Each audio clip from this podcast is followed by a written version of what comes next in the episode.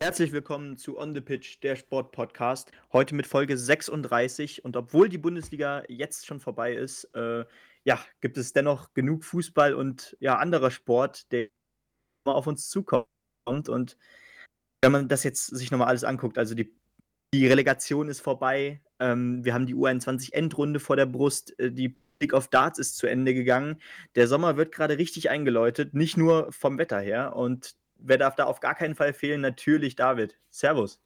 Ja, eine wunderschöne Begrüßung. Ähm, ja, ich hoffe, ähm, ihr seid mit den technischen Experimenten, die wir hier ein bisschen fabrizieren, äh, zufrieden. Wir verbessern uns da noch stetig und gerade jetzt äh, bevorstehend zur Europameisterschaft werden wir da ein bisschen versuchen, uns technisch zu optimieren, unsere Mikroqualität zu verbessern und ja auch äh, thematisch und inhaltlich vielfältiger aufgestellt äh, zu sein. Das versuchen wir auch. Das, hei das heißt, in den nächsten Tagen erwartet euch nochmal so ein Überblick, was uns, äh, was wir euch bieten während der Europameisterschaft und äh, parallel natürlich auch die anderen Sportereignisse nicht aus dem Blickfeld zu verlieren. Denn es steht ja einiges an. Darauf werden wir auch, auch heute zu sprechen kommen. Ähm, neben schon angesprochen Darts, Eishockey, Fußball ist das unter anderem Tennis als auch ja, eigentlich alles andere, Leichtathletik und so weiter und so fort. Also natürlich auch wieder mit dem TV-Tipp am Ende. Bleibt also dran, wir haben einiges thematisch vor mit euch und ich denke, wir starten einfach mit einem Thema, was uns auch durch den Lockdown begleitet hatte, jetzt auch tatsächlich für eine Zuschauern am Start ist und eine Indoor-Veranstaltung ist, das Premier League-Finale im Darts, Benny. Genau, da fanden nämlich am Freitag die Playoffs statt. Ähm, von Montag bis Freitag wurde da noch gespielt. Also vor den Playoffs am Freitag fanden noch vier Spieltage statt und ähm, an jedem dieser fünf Tage gab es erstmal wieder Zuschauer und das tatsächlich in vierstelliger Zahl. Ähm, natürlich äh, längst nicht so eng wie, äh, also die Tische waren längst nicht so eng gestaffelt wie äh, bei normalen Darts-Events normalerweise das der Fall ist.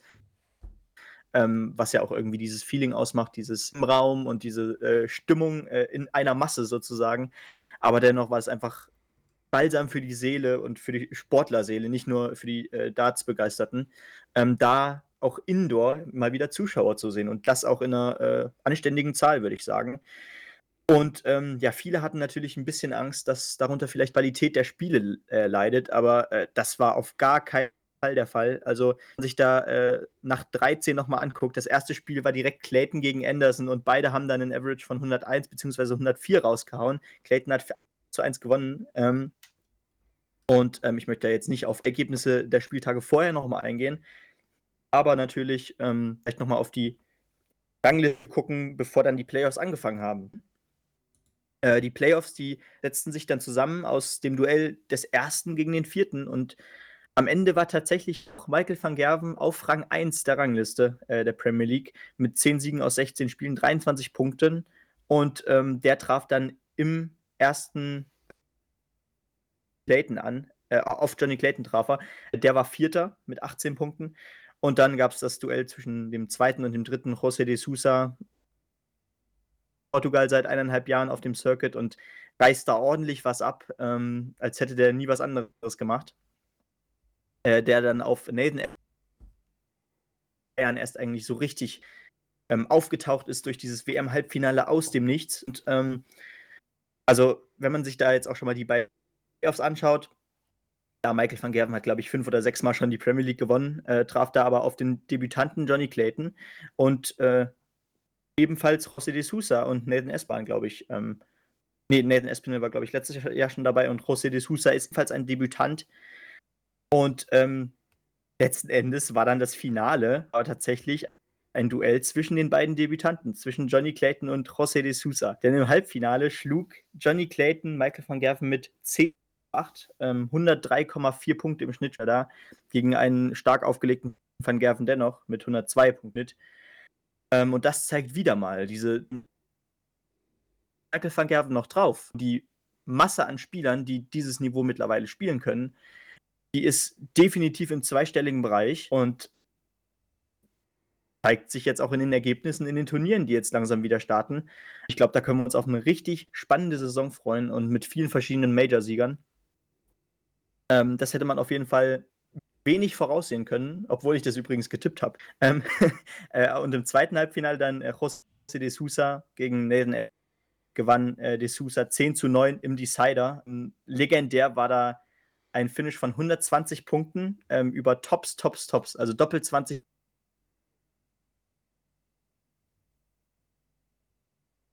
Traut sich auch gerne mal was, sage ich mal. Ähm, natürlich ist da die Gefahr sehr groß, dass hat man logischerweise null Punkte. Ähm, und dementsprechend war das nicht hack.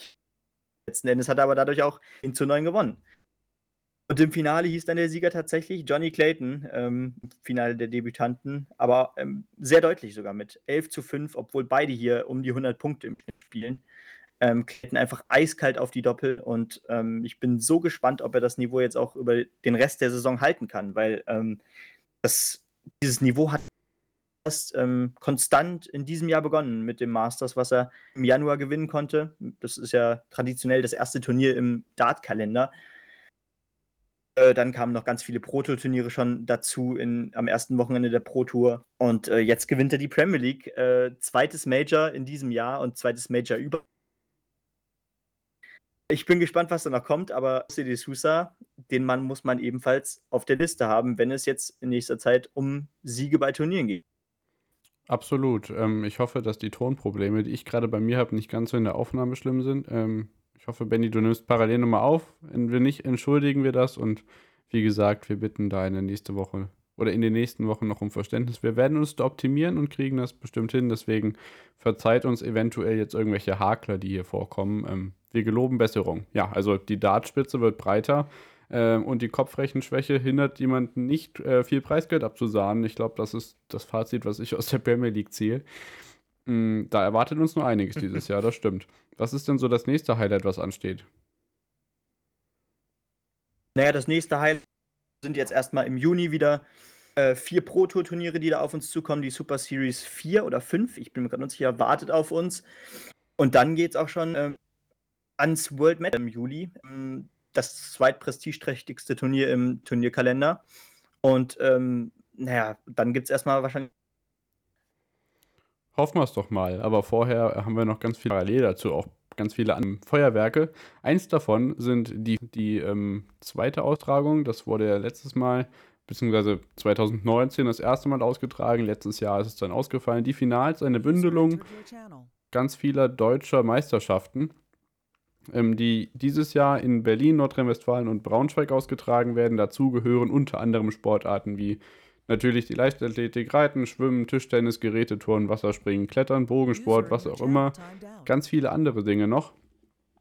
Ähm, von denen man sich einfach erhofft, dass unter anderem Sportarten, die im TV eher unterrepräsentiert sind, da in den Vordergrund rücken. Ähm, unter anderem Austragungsorte dann äh, Friedrich-Ludwig-Jahn-Sportpark in Berlin, Westfalenhalle in Dortmund, Ruhrstadion in Bochum, zukünftig Austragungsort von Erstligaspielen wieder. Da werden die Kletterwettbewerbe stattfinden und im Eintrachtstadion in Braunschweig gibt es die Leichtathletik. Das Ganze zu sehen von Donnerstag bis Sonntag auf ARD und ZDF, auf verschiedenen Kanälen, auf sportschau.de, zdfsport.de und so weiter und so fort.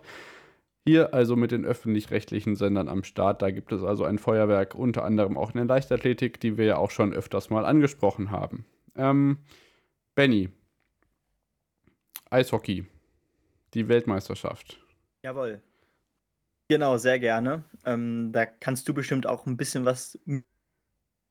Äh, es startete ja hervorragend, da haben wir ja schon letzte Woche darüber berichtet. Ähm, ein absoluter Start nach Maß und hervorrag ein hervorragender Start für die Eishockey-Nationalmannschaft. Äh, vorletzte Woche noch ähm, in die WM mit einem Sieg 9 zu 4 gegen Italien. Da gab es einen deutlichen äh, gegen Norwegen, glaube ich, mit 5 zu 1, bevor es dann tatsächlich ähm, ja, 3 zu 1 hieß gegen das Team aus Kanada, natürlich einer der Favoriten, auch obwohl gerade natürlich einige NHL-Spieler noch äh, im Ende der Saison dabei sind.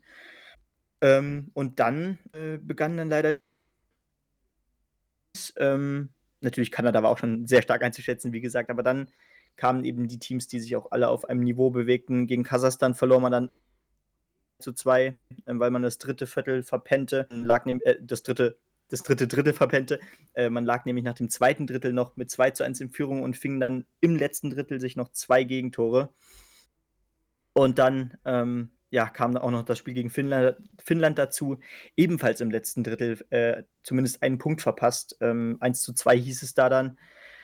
Bevor dann ähm, ja, die jüngste Niederlage dazu kommt, äh, was ebenfalls sehr unglücklich war gegen die USA mit 2 zu 0. Ähm, erstes Drittel 0 zu 0 und dann jedes restliche Drittel mit 1 zu 0 leider verloren. Ähm, naja, man musste dann am Ende halt tatsächlich aufmachen und ermöglichte dann der USA natürlich auch reichlich Konterchancen im letzten Drittel. Ähm, und jetzt geht es tatsächlich im dritten und letzten Gruppenspiel um die Wurst. Es geht das Team aus Lettland. Lettland ist gerade übrigens äh, auf dem sechsten Platz von acht in der Gruppe von Deutschland. ist auf Rang 4 und Kanada ist auf Rang 5 und diese drei Teams haben gleich viele Punkte, nämlich neun Punkte. Und Deutschland hat eben aufgrund der besseren Tordifferenz momentan noch den Vorteil und wäre damit im Viertelfinale. Aber natürlich ist es sehr undankbar, dass man jetzt auf einen direkten Konkurrenten mit Lettland im Moment trifft. Ähm, das heißt, dieses Spiel muss höchstwahrscheinlich gewonnen werden, ähm, wenn Kanada nicht verliert. Kanada, ähm, da kann ich auch noch mal kurz nachgucken, spielt nämlich gegen Finnland im letzten Spiel äh, um 11.15 Uhr, also gleich schon. Und ähm, ja, wenn Kanada verliert, äh, Deutschland einen Punkt holt gegen Lettland, dann ist man weiter oder man gewinnt das Spiel direkt, ähm, dann sollte man normalerweise auch aufgrund der deutlich besseren Tordifferenz bisher ähm, ebenfalls ins Viertelfinale einziehen. Und äh, wenn man das Spiel gewinnt, man auch sogar Dritter in der Gruppe, weil Kasachstan gestern schon ihr, erstes, äh, ihr letztes Gruppenspiel gemacht hat. Und die liegen gerade auf dem dritten Platz mit einem Punkt vor Deutschland. Ähm, ja, natürlich wäre dieser dritte Platz eine deutlich bessere Ausgangslage, weil man dann nicht als Vierter oder wie als Vierter auf den ersten Platz in Gruppe A trifft, was äh, höchstwahrscheinlich Russland sein würde. Ähm, das wäre natürlich ein sehr hartes, äh, sehr hartes Los. Dementsprechend heute Abend 19.15 Uhr, glaube ich, auf Sport 1 wieder live zu übertragen. Ähm, schaut unbedingt rein. Ähm, es geht tatsächlich um was und drückt unseren Jungs die Daumen. Absolut, genau. Jetzt äh, gemäß unserem Aufnahmezeitpunkt Donnerstag, äh, Dienstagvormittag wisst ihr wahrscheinlich schon, wie das dann bei Finland ausgegangen ist. Deswegen hoffen wir, dass wir unsere technischen Probleme, denen ihr gerne auch Feedback geben könnt, äh, at on the pitch pod, dann natürlich auch inhaltlich äh, sind wir da aktiv, könnt ihr gerne mal vorbeischauen. Auf Twitter und auf Instagram findet ihr uns da. Ähm, ja, bevor ich jetzt, ähm, weil du Sport 1 schon angesprochen hast, auf Moderatoren und Kom Kommentatorenwechsel ähm, eingehe, was ich am Ende nochmal kurz ansprechen möchte, gehen wir vielleicht einfach weiter in die nächste Sportart. Denn das zweite Grand Slam Turnier im Tennis hat begonnen. Die Australian Open haben ja schon stattgefunden und bevor uns dann das Rasenturnier in Wimbledon erwartet, geht es jetzt auf Sand in Roland Garros in Paris zur Sache. Da hat jetzt die erste Runde begonnen. Wir hatten schon einige Partien hinter uns, zum Beispiel Alex Zverev gegen Oskar Otte, ein deutsches Duell in der ersten Runde, das nach den zwei Sätzen eher so aussah, als ob es den ersten Favoritensturz gibt. 3 zu 6, 3 zu 6, allerdings dann 6 zu 2, 6 zu 2 und 6 zu 0 setzte sich dann doch Alex Zverev gegen den Landsmann durch und zog in die zweite Runde ein. Wenn man hier sich die weiteren Ergebnisse noch anguckt, sieht man, dass unter anderem äh, Djokovic und Nadal jetzt heute noch spielen am Dienstag. Ähm, Dominik Thiem allerdings schon ausgeschieden ist. Der verlor eine Sekunde. Ich schaue gerade mal nach. Eben habe ich es noch hier. Vorbereitung ist alles. John Isner hat gewonnen. Sehr schön, sehr schön. Der Mann übrigens mit dem äh, längsten ähm, Tennisspiel aller Zeiten, damals in Wimbledon 2010, kann ich nur empfehlen. Das gibt es komplett auf voller Länge in, äh, auf dem YouTube-Kanal von Wimbledon zu sehen, glaube ich. Genau hier. Der Spanier Pablo Anchura. Anduria, ich, hab, ich kann kein Spanisch. 4 zu 6, 5 zu 7, 6 zu 3, 6 zu 4 und 6 zu 4 gegen Dominik Thiem, der dann auch schon ausgeschieden ist. Mal schauen, ich weiß nicht, wie er in Wimbledon zurechtkommen wird, aber dann bei den US Open wird er zurückschlagen am Ende des Jahres. Ähm, Sicher.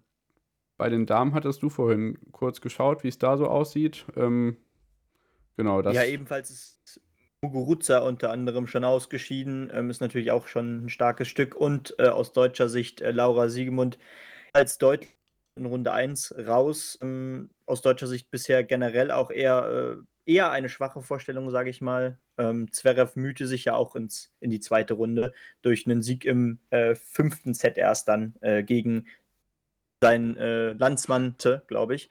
Äh, ja, genau. Also äh, es, gibt auf jeden Fall noch äh, Verbesserungsbedarf bei unseren deutschen Startern, ähm, gerade bei Zverev, dem ich eigentlich ordentlich was zutraue hier. Ähm, ich bin sehr gespannt, wie es weitergeht, definitiv. Ja, genau. Roger Federer ist schon weiter und wie gesagt, ähm, heute Nachmittag dann Nadal und heute Abend Djokovic im dann auch wahrscheinlich schon Flutlichtspiel. Mal sehen, wie es wird. Äh, Federer übrigens in drei Sätzen gewonnen, also der ein bisschen problemloser durchgekommen, aber das ja. ist ja nicht so ganz der Sandkönig. Aber wir werden sehen und da natürlich auch parallel zu der Europameisterschaft weiter auch im Tennis ähm, sagen, was so passiert und ähm, die Highlights da zusammenfassen, jeweils in unseren Ausgaben, die ja dann aller Voraussicht nach nicht nur wöchentlich, sondern ein bisschen enger getaktet, aber vielleicht ein bisschen unregelmäßiger kommen. Aber wie gesagt, dazu Näheres dann auf unseren Social Media Kanälen at onthepitch-pod. Da findet ihr uns und jetzt machen wir eine kleine Unterbrechung.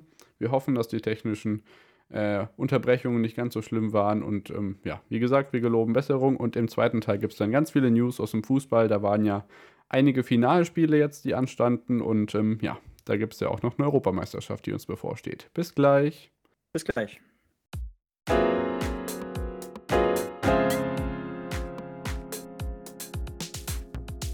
Hallo und herzlich willkommen zurück zum zweiten Teil. Wir beschäftigen uns mit dem Fußball und da äh, würde ich sagen, steigen wir direkt mit den beiden Finalspielen ein. Wir haben beide zusammen gesehen, Benny. Europa League und Champions League Finale. Was hat dir mehr gefallen?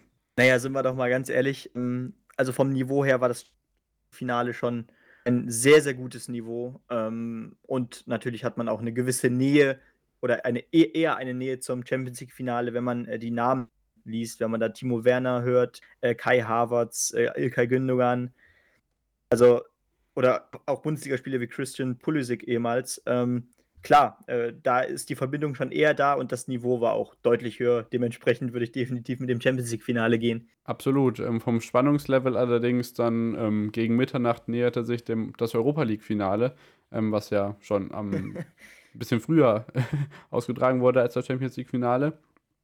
Deutlich höheren Blutdruckwerten als das Champions League-Finale zu der Uhrzeit. Das war da nämlich schon vorbei. Villarreal setzte sich gegen Manchester United durch und das nicht nach 90 Minuten, nicht nach 120 Minuten, auch nicht nach 130 Minuten, glaube ich. Ich habe nicht mehr auf die Uhr geschaut, aber nach einem 1 zu 0, 1 zu 1, 1 zu 1 und 1 zu 1 folgten 12 Elfmeter auf jeder Seite. Ne, 11, 11, 11 Elfmeter auf jeder Seite, wovon der letzte nicht reinging. Der wurde geschossen von David de Gea. Mhm, Sozusagen ja. sicherte sich der spanische Nationaltorwart ähm, ja, die Gunst der Stunde seiner Landsmann und äh, sicherte Villarreal so den Europa League-Sieg. Ähm, tatsächlich habe ich lange kein solches Elfmeterschießen mehr gesehen, in dem ähm, ja, dann 21 Elfmeter versenkt wurden und der 22. daneben geht. Ähm, fand ich ganz schön beeindruckend. Ja, also ähm, generell, wenn man sich auch die Kader anschaut, ähm, ist das ganz und gar nicht das, was man vielleicht hätte erwarten können. Ähm, ich habe mir gerade auch nochmal Real angeguckt, also gerade die besten Namen oder die Namen, die man äh, als erstes und die einem als erstes ins Auge fallen, die sind halt dann auch tatsächlich von 32 bis 35 Jahre alt. Raúl Albiol ist schon 35 zum Beispiel. Parejo ist schon 32. Ähm, also es ist ein sehr altes Team äh, verhältnismäßig und von den Namen her hätte natürlich Menu klar eigentlich den Vorteil gehabt. Ähm, und nicht nur von den Namen her. Also, also Menu ist ja jetzt auch Vizemeister in der Premier League. Also ähm, die kamen definitiv mit Rückenwind. Und ähm, naja, also wer hätte das wohl erwartet, ne? Wenn man sich äh, Paul Pogba, Marcus Rushford, Edinson Cavani, ähm, Lindelöf, De Gea, Luke Shaw ansieht, denkt man eigentlich, hm, also eigentlich sollten die das klar machen, aber ähm, wir haben vor dem Finale schon gesagt, Villarreal so ein bisschen unterm Radar gelaufen. Jetzt ist das der Lohn dafür, der Europa League-Sieg. Ja. Und ähm, der Einzug in die Champions League, der über die Liga überhaupt nicht möglich gewesen wäre. Die haben, glaube ich, Europa komplett verpasst, was die Ligen angeht. Ähm, also da war eine richtige Überraschung dabei und das ist überhaupt der erste Titel für Villarreal. Der erste Titel für ähm, in dem Fall Thomas Tuchel wurde bei FC Chelsea eingeläutet. Vor der Saison hat niemand daran geglaubt, dass die überhaupt darum kämpfen können, ähm, überhaupt einen Titel zu erreichen. In der Premier League erst recht nicht. Und umso überraschender war es, dass nach dem Abgang von Frank Lampard so ein bisschen neuer Wind in die Mannschaft eingehaucht wurde, der letztendlich dazu geführt hat, dass die hochfavorisierte Truppe von Manchester City, die über den Bayern eingestuft wurden, ja, im Finale unterlegen sind. Ja, und das sogar ähm, Ich würde sagen, schon verdient. Also, äh, Man hat versucht Man sage ich schon, Man City hat versucht, das Spiel zu machen, ähm, aber die Formation von Chelsea ging einfach auf. Also, ähm, du hast ja auch schon während des gesagt, du bist kein großer Fan von dieser Fünferkette beziehungsweise Dreierkette. Exakt oder richtig gut funktioniert tatsächlich, äh, mit Rüdiger, Silva und Az Azpilicueta in der Innenverteidigung und dann, ähm, die Flügelspieler Verteidiger Chilwell und James. Und das hat richtig, richtig gut funktioniert. Also haben sich die Seele aus dem Leib gelaufen, aber ähm, es hat einfach funktioniert. Das Konterspiel von Chelsea letzten Endes der Grund auch äh, für diesen Erfolg. Ähm, und äh, am Ende war es tatsächlich wieder ein deutscher Veteran, der hier das 1 zu 0 und letzten Endes auch ja, das Endergebnis perfekt macht. Und es war Kai Havertz. Und ich glaube, ähm, gerade die Jungs von Chelsea, die deutschen Jungs, die nehmen jetzt auch ähm, definitiv äh, diesen Schwung mit zur EM. Ähm, andererseits, äh, apropos EM, äh, für wen es da auf gar keinen Fall gut aussieht, das ist Kevin De Bruyne. Der hat sich nämlich schön in dem Zusammenprall mit äh, Antonio Rüdiger verletzt. Ähm, Rüdiger hat da ja, glaube ich, auch was genommen, aber ähm, da sieht es nicht ganz so hart aus. Und, der ist ja äh, sowieso schon lediert. Ja, ja, genau, der, der ist sowieso schon ein bisschen angeknackst. Aber De Bruyne, ähm, der, der bankt jetzt tatsächlich um die EM, beziehungsweise ich befürchte, das wird nichts und damit verliert natürlich Belgien auch vielleicht den wichtigsten Spieler, ne? Ja, mal schauen. Also ich bin dann, also ich habe jetzt irgendwo gelesen, es scheint wohl doch noch zu gehen, aber ich glaube, so ein Knockout, das äh, nimmt einen schon mit. Ähm, genau das gleiche werden wir bei Antonio Rüdiger sehen. Die Jungs werden jetzt ohne Quarantäne nach Seefeld reisen können. Ähm, aber auch von Kai Havertz erwarte ich da jetzt äh, ordentlich Aufschwung. Und wie gesagt, die Startelf-Aufstellung von Jogi Löw wird keine einfache sein. Und ohne auf Timo Werner jetzt nochmal einzubrechen, weil ich da eigentlich kein Fan von bin, er hätte eigentlich auch noch ein paar Chancen reinmachen können in dem Spiel. Das muss ja, man auch sagen. Ansonsten war es eine Defensivschlacht, wie du schon richtig gesagt hast. Ich bin äh, kein Dreier-Fünferketten-Fan, aber sei es drum, dafür ist die Premier League nun mal bekannt. Das hat man auch in diesem Champions League-Finale wieder gemerkt und ähm, ja, unheimlicher Erfolg für Thomas Tuchel und seine Mannschaft. Und ähm, mal wieder hat Pep Guardiola strategisch ähm, im Finale in die Schüssel gegriffen und hat den äh, Triumph nicht gepackt. Genau. Ein bisschen was anderes versucht als sonst, glaube ich, sagen. Und wieder ging es tief, wenn man so will. Gündogan also, plötzlich auf der 6. Keiner weiß warum. Genau. Da frage ich mich auch wieder, was war da wieder in Peps Kopf los gewesen? Das könnte genauso gut noch der Pep von Barcelona oder aus Zeiten sein. Einige Erfolge dadurch äh, verscherzt hat. Aber ähm, nur nochmal, um auf Chelsea zurückzukommen, klar, ähm, gerade Werner, ähm, erinnere ich mich noch an die Szene jetzt in dem Spiel, als er vollends am Ball vorbeigetreten hat im Strafraum. Ähm, ansonsten wäre das definitiv ein Tor äh, geworden ähm, einen Namen, für den ich mich beson besonders freue. Das ist definitiv ein Golo Conte. Also man kann ihn einfach ja. nur mögen. Man kann ihn einfach nur mögen. Und dieser Staubsauger auf der bei äh, Chelsea, wie ich, so schön, wie ich immer so lieb sage, ähm, das ist so ein toller Spieler und so ein cooler Typ. Ähm, gönne ich es eigentlich ganz besonders bei Chelsea. Ist auch so ein Typ, äh, der der Einzige wäre, wenn man, wenn man verliert und die ganze Mannschaft schon in der Kabine verschwunden ist, wäre er der Einzige, der noch auf dem Feld steht und applaudiert. So einer ist N'Golo Kante. Und grinst. Und, ja, grinst und, und freut allem, sich ja. und freut sich für die noch mit, ja, richtig. Ja, das ist einfach süß. Genau, die Champions ja. League, das war's. Ähm, eine lange Reise geht zu Ende, auch für Premiere und Sky nach ähm, 21 Jahren Champions League-Übertragung. Das nächstes Jahr nur noch bei The Zone und äh, die Topspiele bei Amazon Prime. Auch hier gibt es also ähm, ja, Veränderungen für uns Konsumenten. Da werden wir uns äh, darauf einstellen können und blicken weiter auf die U21 Europameisterschaft. Da ist ja jetzt das Finalturnier in die ähm, Vollen gegangen. Das Ganze gibt es äh, bei RAN Pro 7. Und die Viertelfinals ja. wurden gestern ausgetragen am Montagabend. Vielleicht ist es gar nicht so schlecht, dass wir erst am Dienstag aufgenommen haben diese Woche. Äh, ja, davon sind drei der vier äh, Viertelfinals nicht nach 90 Minuten entschieden worden. Niederlande, Frankreich 2 zu 1, Spanien, Kroatien 2 zu 1 nach Verlängerung und Portugal setzte sich gegen Italien 5 zu 3 nach Verlängerung durch. Acht Tore, Wahnsinnsspiel. Ähm, während sich die Deutschen gegen die Dänen ja ein wahres Krimi-Spiel lieferten. Also ähm, man führte zwischenzeitlich. Und ja, dann, also es war erst 1-0 Dänemark, dann 1-1, dann 2-1 für uns oder 1-2 für uns und dann kam noch der Ausgleich.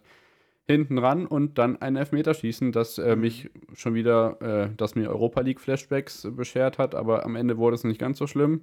Ich habe mich vor allem gefreut, dass Amos Pieper und Arne Meyer schöne Elfer geschossen haben und Finn Dahmen dann eben, ja, unter anderem dafür gesorgt hat, unser Torwart, dass wir in das Halbfinale eingezogen sind. Eine sehr schöne Leistung unserer U21. Mal sehen, wo Stefan Kunz und seine Trupp, seine Mannschaft da noch äh, kommen können im Turnier.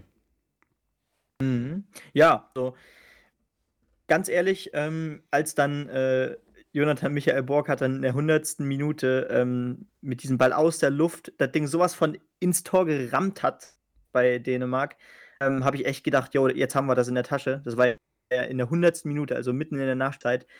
Dann haben sie in der 108. Minute tatsächlich, genau, in der, nicht Nachspielzeit, was laber ich. Ähm, und in der 108. Minute kam es dann doch noch zu einem Elfmeter Dänemark. Äh, Victor Nelson äh, brachte das Ding dann rein und ging es tatsächlich ins Elfmeterschießen. Ähm, und davor wäre es fast noch in die Hose gegangen. Also äh, guckt euch bitte die Zusammenfassung an. Ich bin mir ganz sicher, dass die, äh, was ist, 118. oder was das war, keine ja, Ahnung. Ja. Ah, ey, fünf Leute direkt vor der Linie klären das Ding und äh, ja, die Dänen kriegen Ja. die Ball nicht über die Linie. Also da hätten wir echt noch, äh, ja, das 3 zu 2 ganz kurz vor dem Elfmeterschießen kassieren können. Da können wir noch ganz glücklich sein, dass wir da reingerutscht sind. Ja.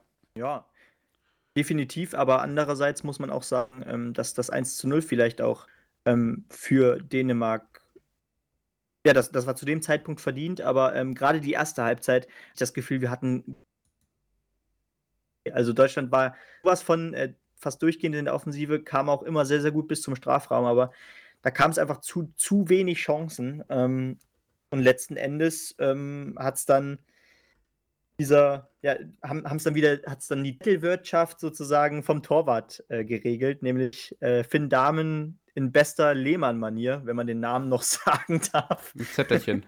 ähm, mit Zettelchen hat er da ähm, zwei Elfmeter parieren können. Ich habe schon äh, während des Elfmeterschießens oder vor dem Elfmeterschießen auf Twitter gelesen, äh, Damen hält auch niemals zwei Elfmeter. Ähm, ist ja auch be bekannt für äh, letzten Turnier, ich glaube, das war letztes Jahr, ähm, für einen ordentlichen Patzer damals, ähm, der Deutschland zum Ausschalten gebracht hat. Äh, aber der hat tatsächlich die zwei Elfmeter parieren können. Und dann war es Paul Jeckel, das Tor zum 6 zu 5 äh, beim Elfmeterschießen macht und den Halbfinaleinzug perfekt. Und äh, ein tolles Ergebnis für eine, für eine Mannschaft, die absolut unterschätzt wird in meinen Augen. Ähm, viele reden davon, dass das äh, von der Qualität her die schwächste U21 seit Jahren sei. Quatsch. Aber dieser Teamgeist, dieser Teamgeist, den auch gestern nochmal ähm, René Adler angesprochen hat, Ja. der war vielleicht auch noch nie größer in dieser U21. Und ähm, dementsprechend absolut verdient, Touché und äh, herzlichen Glückwunsch. Und jetzt geht's, ich glaube, morgen oder übermorgen gegen die Niederlande. Genau, am Donnerstag haben wir die ähm, Halbfinalpartien. Das sind zwei Nachbarschaftsduelle. Einmal Iberico-Duell Spanien gegen Portugal am Donnerstag um 18 Uhr und Niederlande-Deutschland am Donnerstag um 21 Uhr. Ähm, ich nehme an, das Spanien-Portugal-Spiel kann man auch bei ran.de sehen, bin ich mir gerade nicht sicher, sollte so sein. Ja, also ich glaube, der ganz große Vorteil dieser Mannschaft ist es, dass sie ein ganz gutes Team sind, wovon äh, die individuellen Spieler jetzt nicht bei den ganz großen Clubs sind, weil es ja 2009 zum Beispiel ganz anders war. Ähm, wenn man jetzt zum Beispiel an Manuel Neuer denkt. Ähm, ich glaube, das ist Ja. einfach nochmal so der Teamfaktor, der da gegenüber der Truppe von, Achtung, Horst Rubesch äh, überzeugen kann. Definitiv. Also, das hat auch einiges ausgemacht jetzt in dem Team. Also, ähm, das ist auch eine Moralsache in meinen Augen, weil äh, man war vielleicht dann auch über weite Strecken nicht das bessere Team, aber letzten Endes hat es dann dennoch funktioniert und das vielleicht auch gerade aufgrund dieses Teamgeists. Ja, mal hoffen, was da im Halbfinale äh, auf uns wartet. Wir springen noch mal ein bisschen zurück in die Zeit. Ähm, die Bundesliga ist zwar zu Ende, aber es gibt ja diese so sehr, sehr, sehr tolle Erfindung namens Relegation. Ähm, die Drittplatzierten und die Drittletzten der, der Liga darüber treffen sich und äh, kämpfen um den Einzug in die jeweils höhere Liga. Das Ganze gab es jetzt zwischen Holstein Kiel, dem ersten FC Köln, beziehungsweise dem VfL Osnabrück und ähm, Ingolstadt.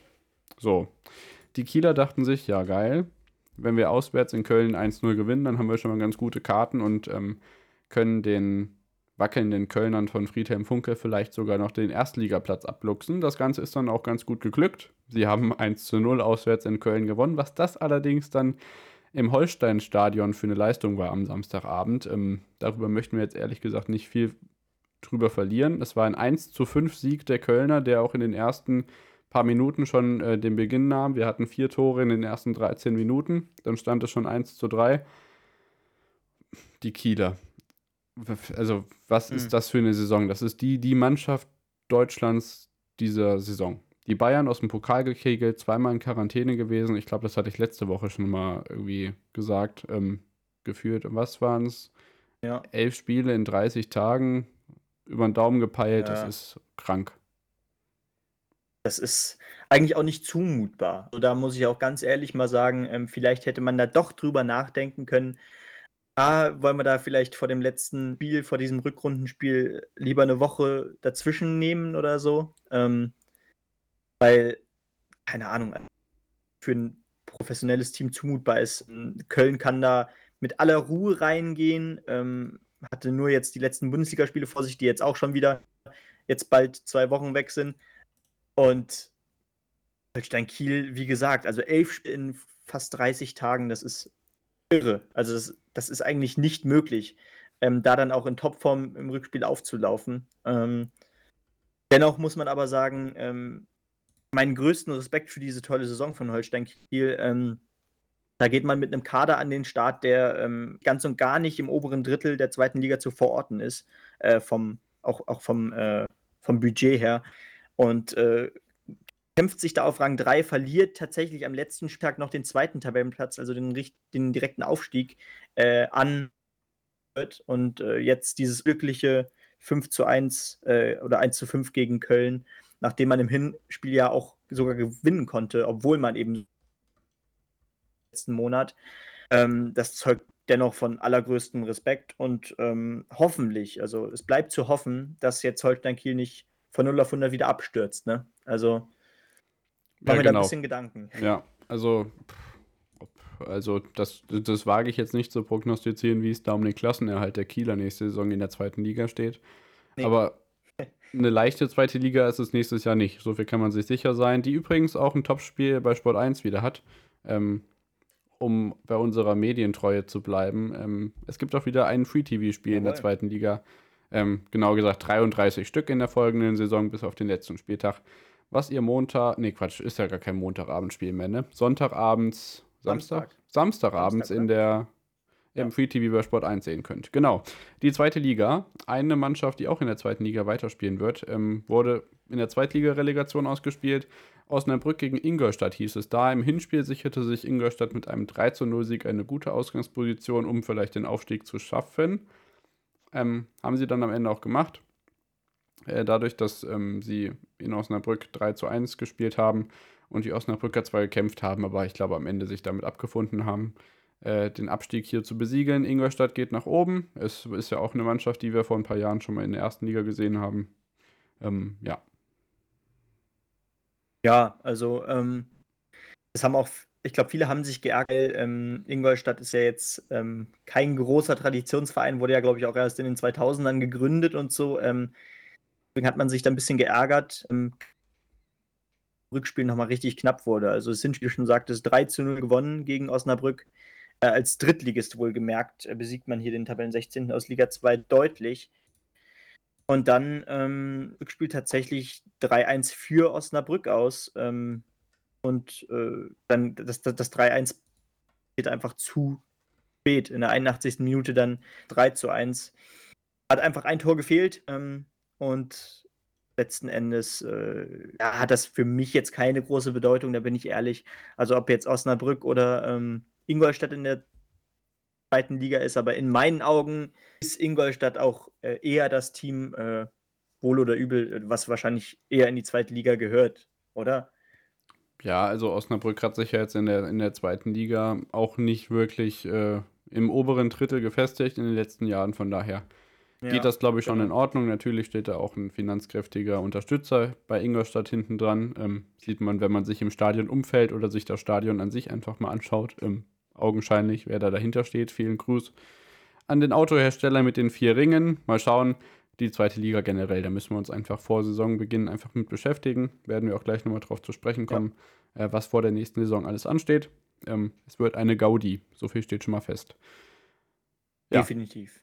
Ähm, zweite Liga, erste Liga, überall gibt es Spielerwechsel im internationalen Fußball, um jetzt einfach mal, keine Ahnung, Aguero als Namen in den Raum zu werfen. Das Ganze werden wir jetzt erstmal nicht weiter beleuchten, sondern vor der nächsten Saison in den Blick nehmen. Das heißt, die großen Top-Transfers international sowie die entscheidenden Transfers im deutschen Fußball werden wir dann vor der neuen Saison. Ähm, vielleicht gibt die Europameisterschaft nochmal bestimmte Anstöße für Transfergeschäfte. Ähm, das werden wir da beleuchten, aber so ein paar Trainerwechsel möchten wir jetzt noch ansprechen, bevor ich hier gerade mal oder nachdem ich gerade mal die Blitzmeldung reingebe, dass Karl-Heinz Rummenigge schon zum 30. Juni bei Bayern aufhören wird, um an Oli Kahn zu übergeben. Kann er gerne machen, bin ich äh, jetzt nicht traurig drum. Geht genauso aus dem Geschäft, wie Horst Held es jetzt ähm, bei Köln gemacht hat. Und wir haben auch noch ein paar andere Trainer, die jetzt äh, in der Bundesliga einen neuen Job haben. Ja, genau. Da fangen wir einfach direkt mit dem glücklichsten Verein äh, an in dieser Saison. Ähm, das ist sicherlich der erste FC Köln. Ähm, die bekommen tatsächlich einen neuen Trainer, der Bundesligisten in dieser Saison ähm, im Gespräch war. Von Paderborn kommt Steffen Baumgart, ähm, war in dieser Saison unter anderem auch schon bei Schalke im Gespräch. Ähm, ich glaube auch schon bei anderen Teams. Ich glaube bei Mainz zwischenzeitlich sogar, ähm, bevor Bo Svensson kam. Ähm, und äh, jetzt ist es klar, er wird definitiv in der kommenden Saison im Oberhaus äh, coachen und das beim ersten FC Köln. Ähm, ich halte sehr viel von ihm. Ähm, ist ein cooler Typ auch. Und ähm, ich bin gespannt, was da aus Köln gemacht werden kann. Ich bin da aber dennoch ein ganzes Stück vorsichtig. Ähm, ähm, da gibt es jetzt auch schon das Gerücht unter anderem, ich will es jetzt trotzdem mal kurz ansprechen, dass Marc Uth wahrscheinlich äh, vor einem Wechsel zu Köln.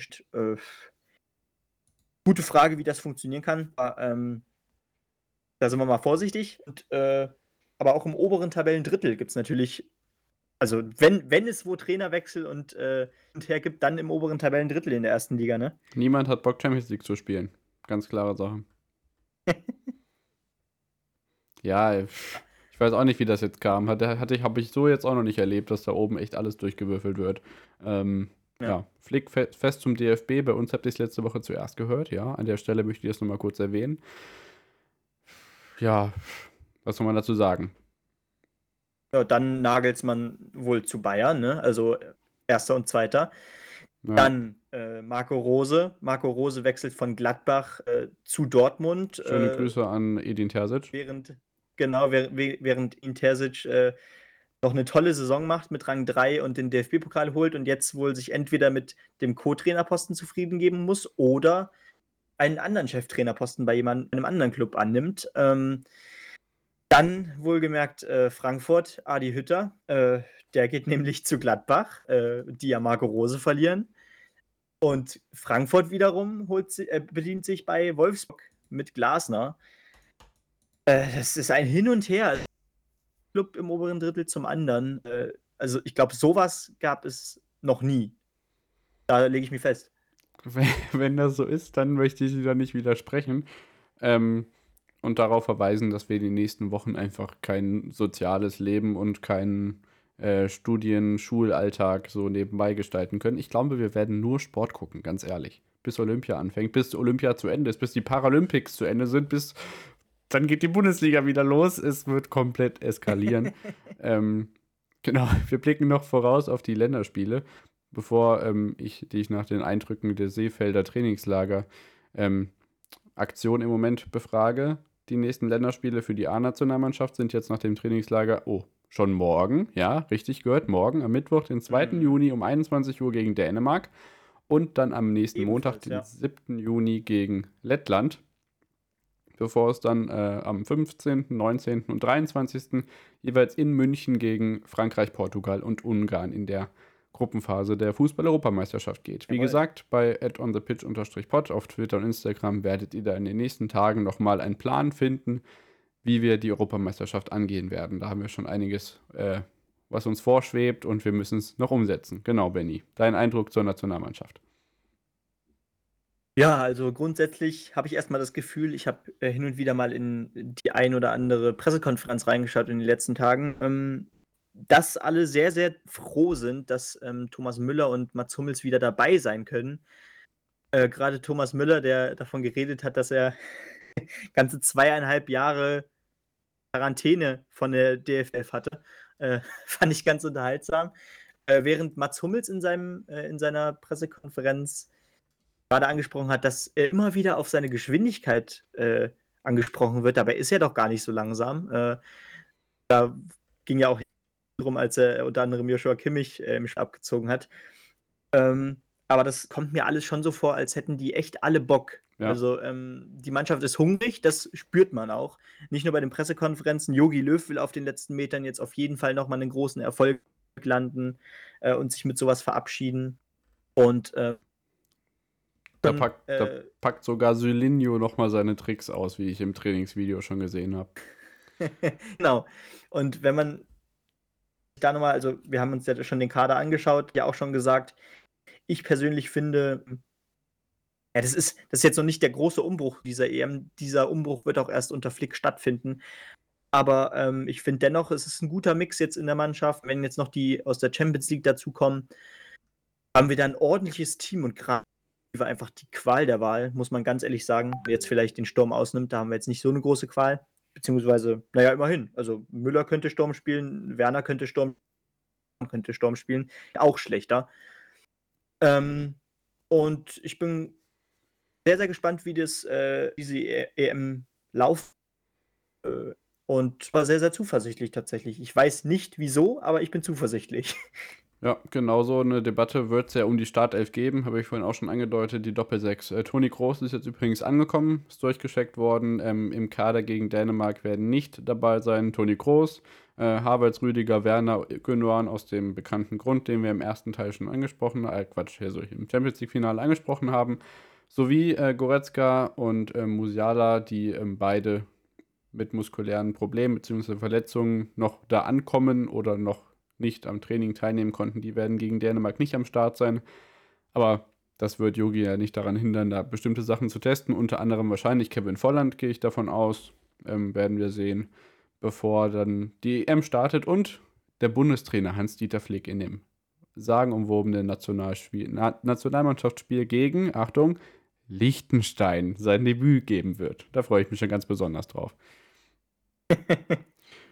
Ja, das ist so ein Spiel zum Akklimatisieren, würde ich sagen.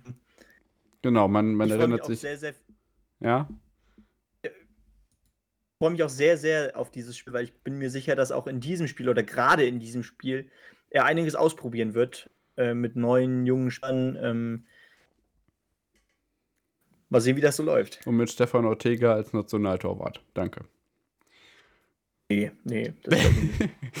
mal schauen. Ähm, äh, Manuel Neuer hat auch gesagt, dass er nach der EM jetzt erstmal nicht aufhören wird, so wie ich es richtig verstanden habe. Also mal schauen, was da personell nach der EM so alles passiert. Aber wir sind ja noch vor der EM und da steht uns noch einiges bevor. Ich möchte euch noch einen TV-Tipp an die Hand geben. Und zwar hat Jochen Breyer mal wieder ähm, eine Doku gedreht. Er war in ganz Europa unterwegs. Vielleicht hat das der ein oder andere oder die ein oder andere bei euch äh, von euch in der Instagram-Story von ihm gesehen. Ähm, eine neue ZDF-Sport-Doku, die sich natürlich mit der Fußball-EM auseinandersetzt. Fußball verbindet Europa vor der EM. Ähm, was ist in Pandemiezeiten davon geblieben? Welche verbindende Kraft hat der Europa? Äh, hat der, hat der Europa, ja, David. Schönen guten Tag. Äh, welche verbindende Kraft hat der Fußball? Dazu hat er eine dreiviertelstündige Doku gemacht und ist dadurch ähm, verschiedene EM-Standorte gereist. Schaut da gerne mal rein.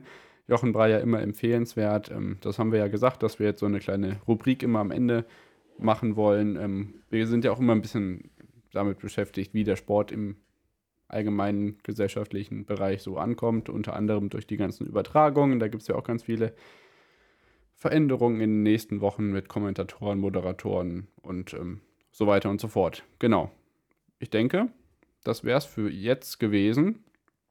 Wir hören uns Jawohl. dann wieder mit den verschiedenen Plänen, was wir so in und um die Europameisterschaft drumherum machen, um das Ganze standesgemäß zu begleiten. Wünschen euch noch eine schöne Woche. Ähm, wie gesagt, an der Technik arbeiten wir. Wir hoffen, es ist jetzt nicht ganz so schlimm gewesen. Ich fürchte, bei Benny gibt es so ein paar Hakler drin oder so ein paar Sachen, die weggeschnitten sind, aber mal sehen. Es wird besser auf jeden Fall. Wir wünschen euch eine schöne Woche. Tschüss. Ciao.